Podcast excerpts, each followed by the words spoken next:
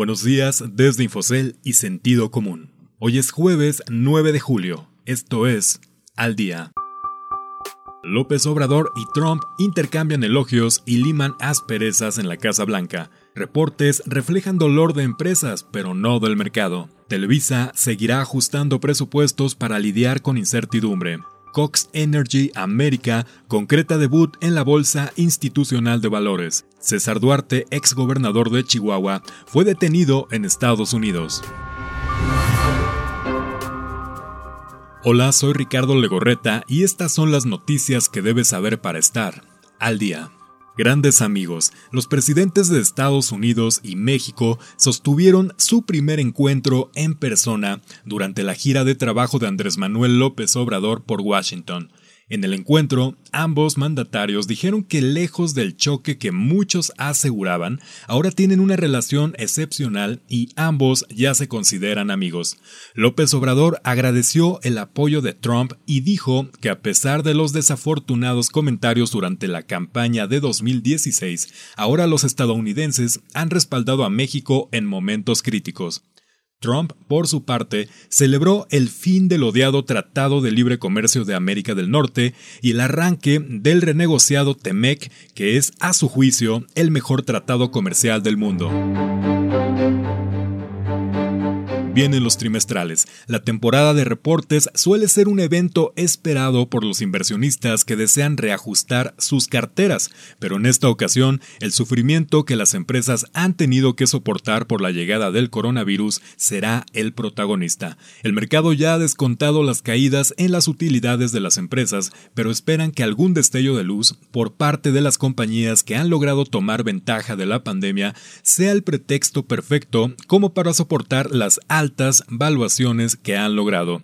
Desde hace tiempo, los gurús del mercado han advertido sobre la complacencia de los inversionistas que no hace más que marcar la desconexión que existe entre el mercado y el desempeño de la economía real, que ha sido secuestrada por un virus altamente contagioso.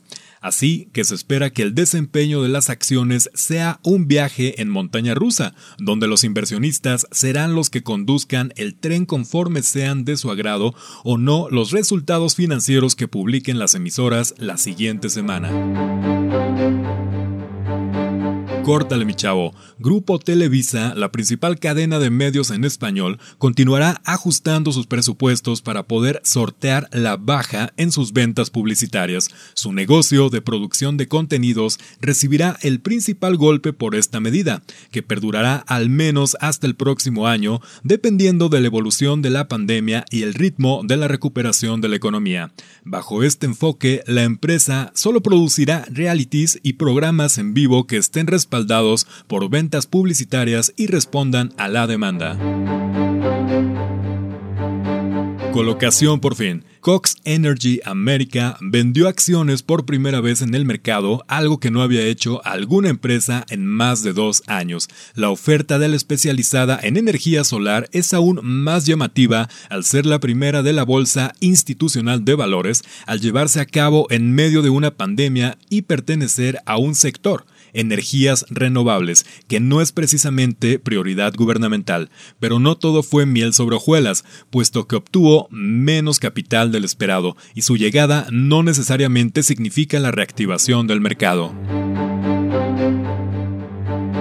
Ya lo atraparon. César Duarte, el exgobernador del estado de Chihuahua, fue detenido en Estados Unidos con el objetivo de ser extraditado a México para enfrentar delitos relacionados con el peculado y la asociación delictuosa. Duarte, quien gobernó Chihuahua de 2010 a 2016, se encuentra prófugo de la justicia y tiene una veintena de órdenes de aprehensión por delitos de peculado y enriquecimiento ilícito. La fiscalía dijo que la denuncia se dio en el año 2018, pero las autoridades de ese entonces dejaron archivado el caso. Usted puede consultar estas y otras historias en la terminal de Infocel y en el portal de Sentido Común. Esto fue su resumen noticioso al día. No deje de escucharnos mañana con las principales noticias de negocios. Que tenga un excelente jueves.